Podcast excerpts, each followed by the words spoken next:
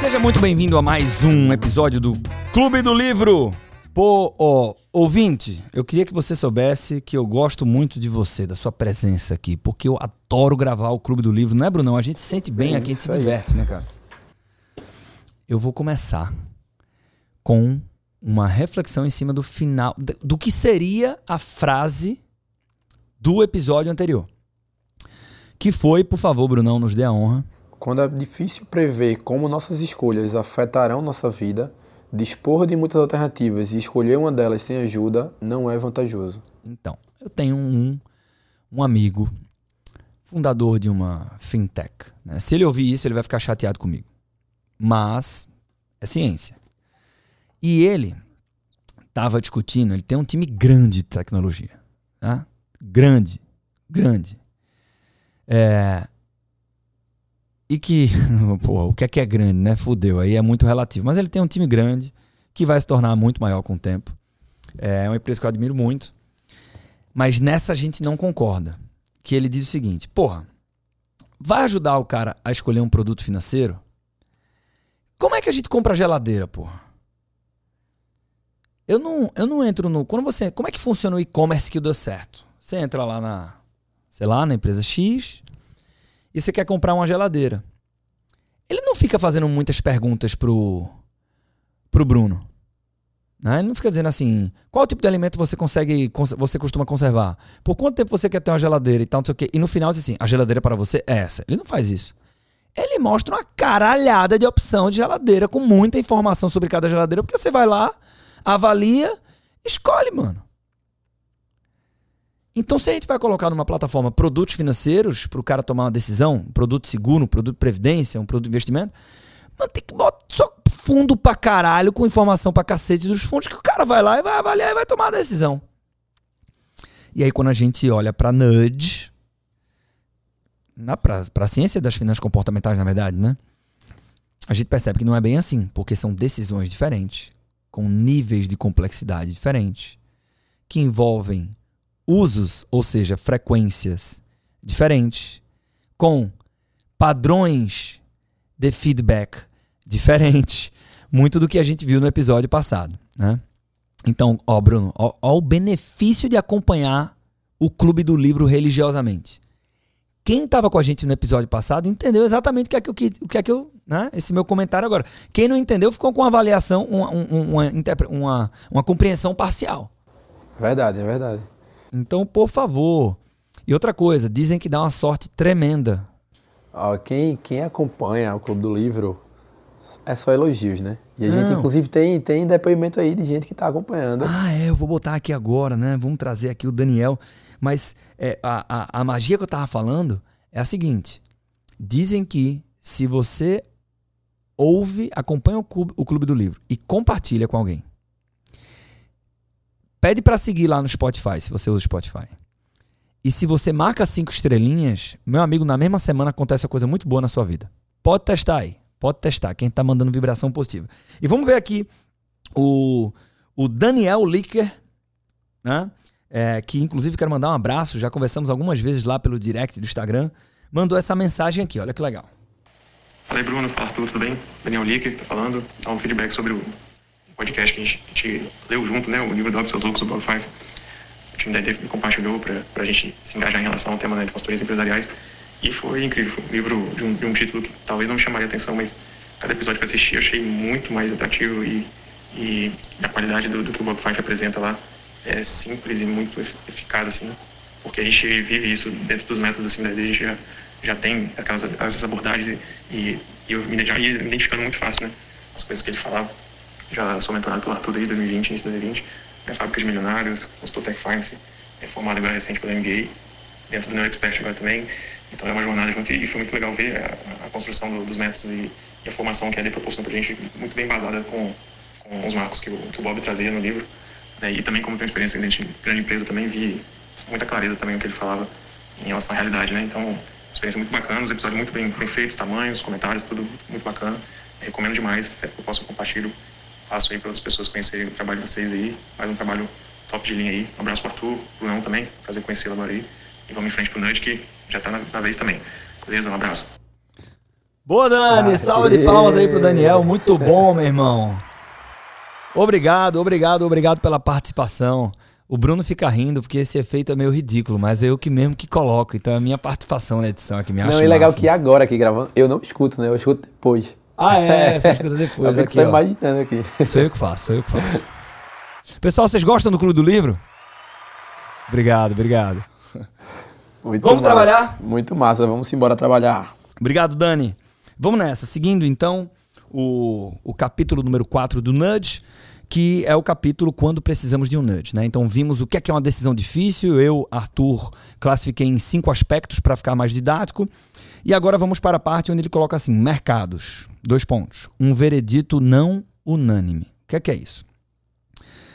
O que vimos até aqui sugere que talvez as pessoas precisem de um nudge, acima de tudo, para tomar decisões que têm efeitos posteriores para aquelas decisões difíceis, incomuns e com pouco feedback, e para aquelas em que nem sempre a escolha é feita e a experiência vivida são dúbias.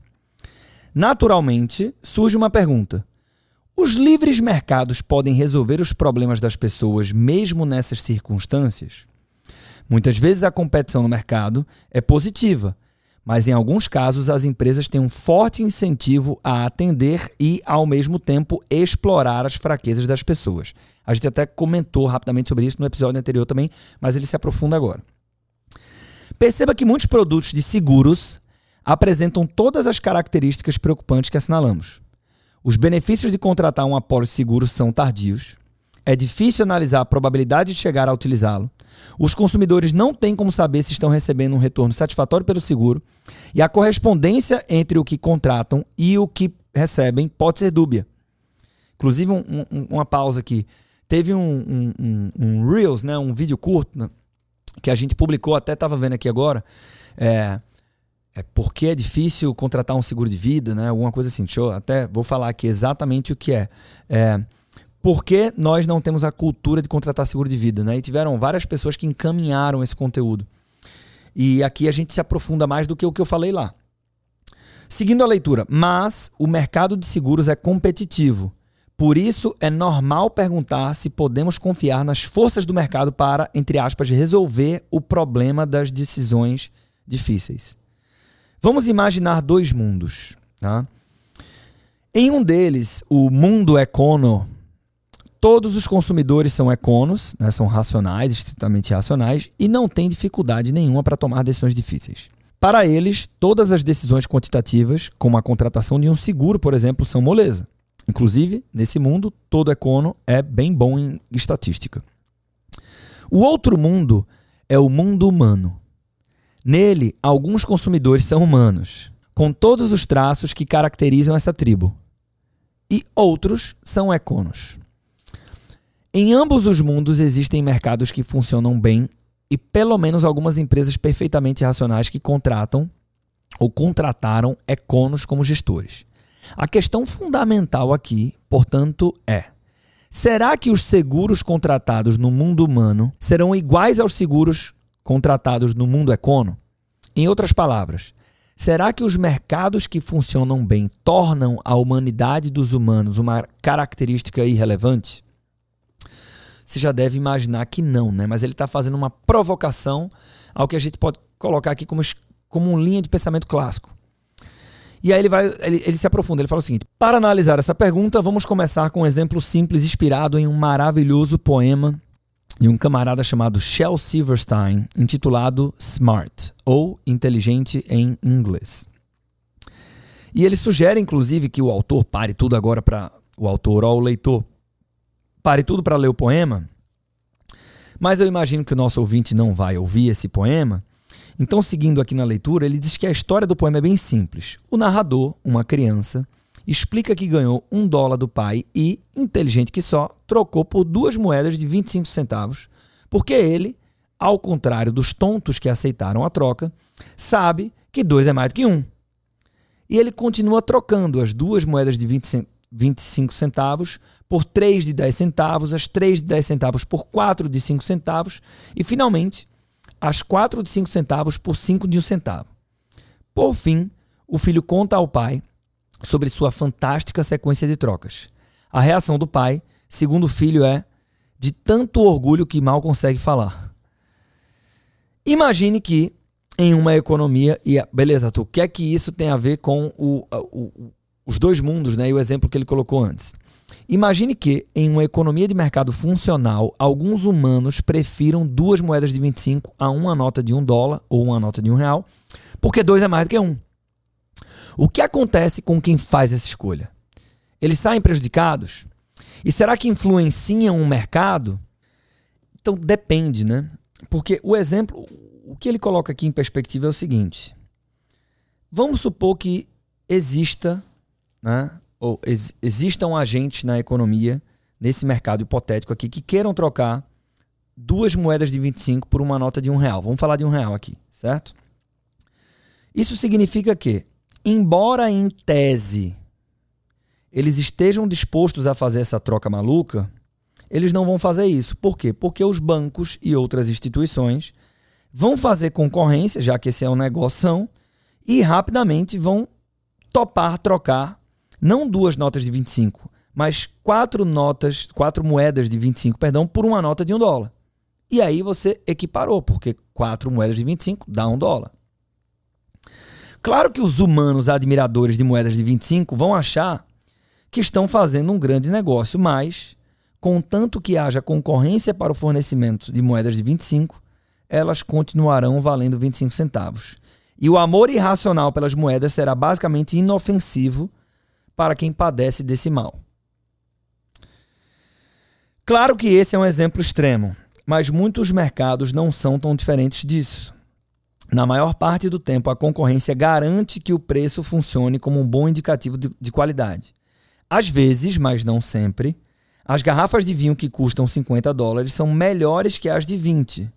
E consumidores irracionais não vão conseguir modificar o mercado a não ser que se tornem predominantes. Então, se algumas pessoas escolhem o vinho pelo rótulo, elas não sairão prejudicadas. Mas, se muitas pessoas passarem a fazer isso, as garrafas de vinho com rótulo bonito ficarão muito caras. Uau, acho que chegou o barulho aqui. Isso foi um, uma venda aqui. Para que consumidores irracionais. Eu tenho que bater. Vamos lá. Para que consumidores irracionais estejam protegidos, é preciso haver concorrência. Mas há casos em que não existe concorrência. Veja o caso das garantias estendidas para pequenos aparelhos eletrônicos, que, em geral, são um mau negócio para o consumidor. Inclusive, na, na teoria do caos, a gente dá esse exemplo de garantia estendida. Né?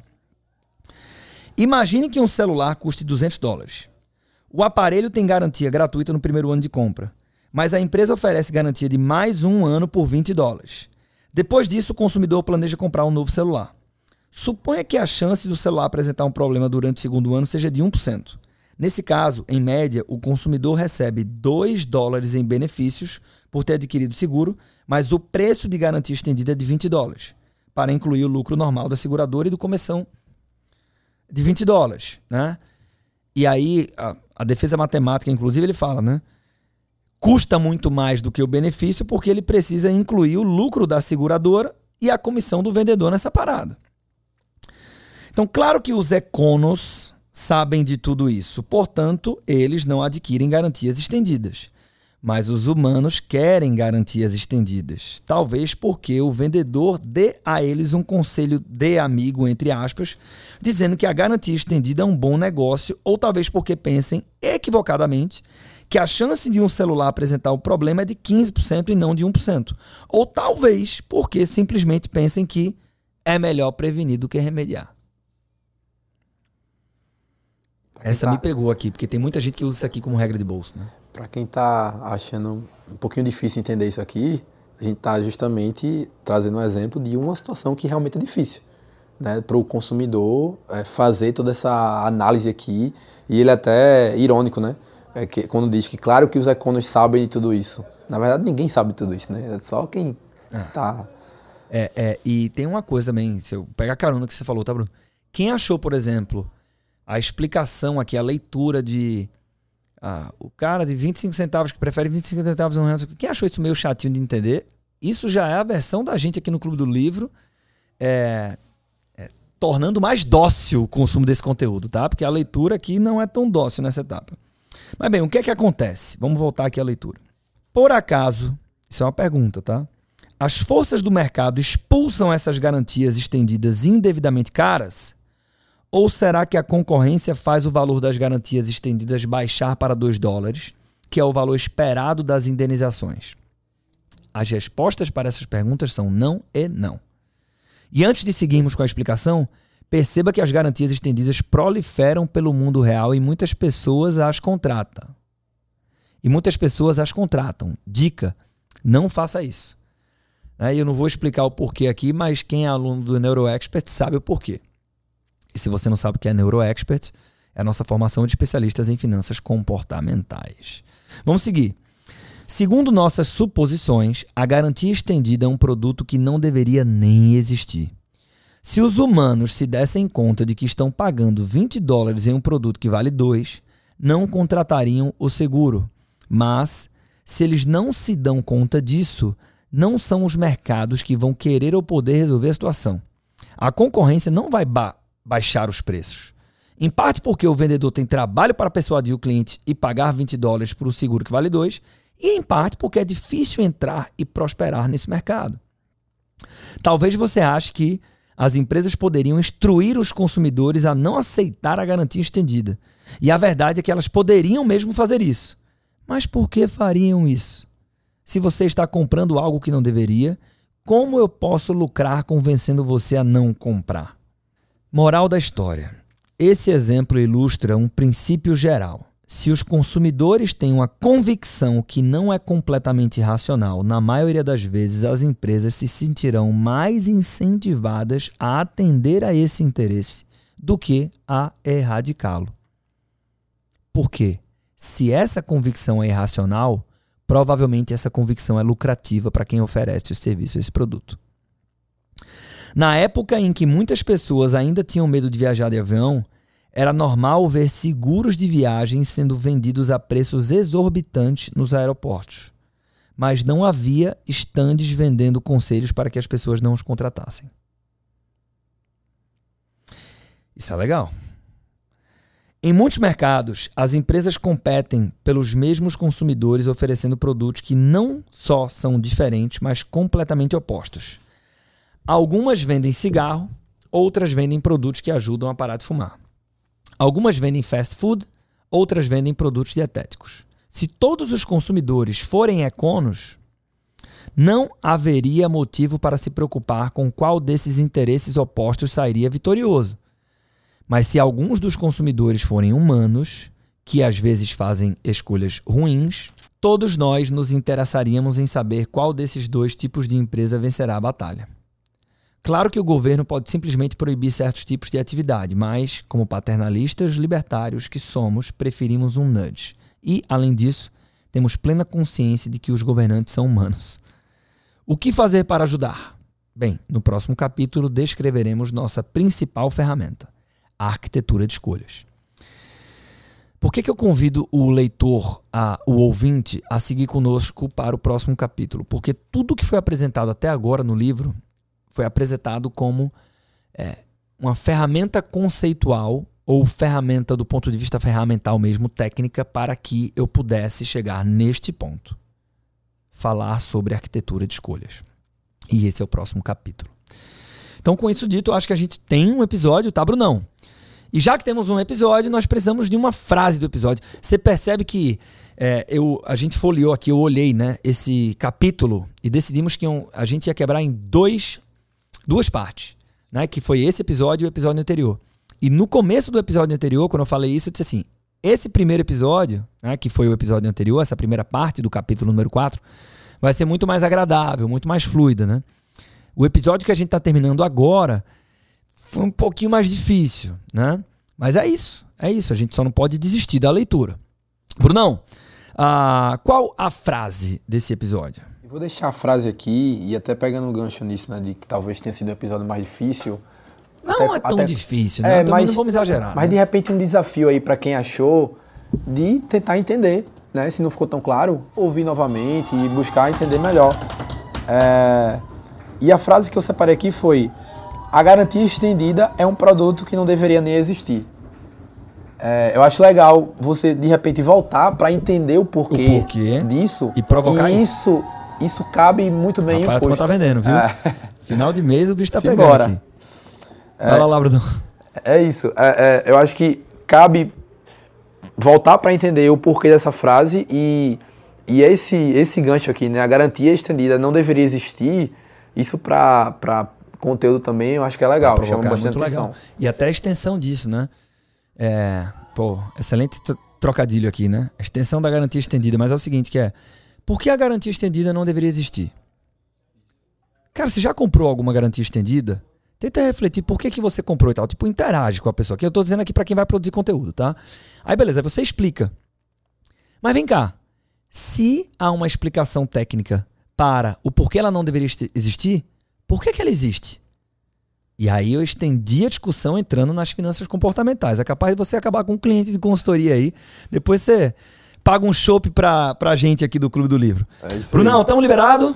Vamos embora, vamos pro próximo aí, próximo episódio com a arquitetura de escolhas. Vamos nessa. Antes, deixa só o seu Instagram para que a galera possa mandar um áudio e para que ah, quem quiser participe aqui do Clube do Livro contando sua experiência pra Isso, gente. isso. Quem quiser mandar aí um áudio para participar aqui do Clube do Livro, basta me mandar um oi lá no, no Instagram, arroba Bruno Maia Soares, que a gente vai interagir. Eu vou te passar aí o passo a passo para poder enviar o áudio.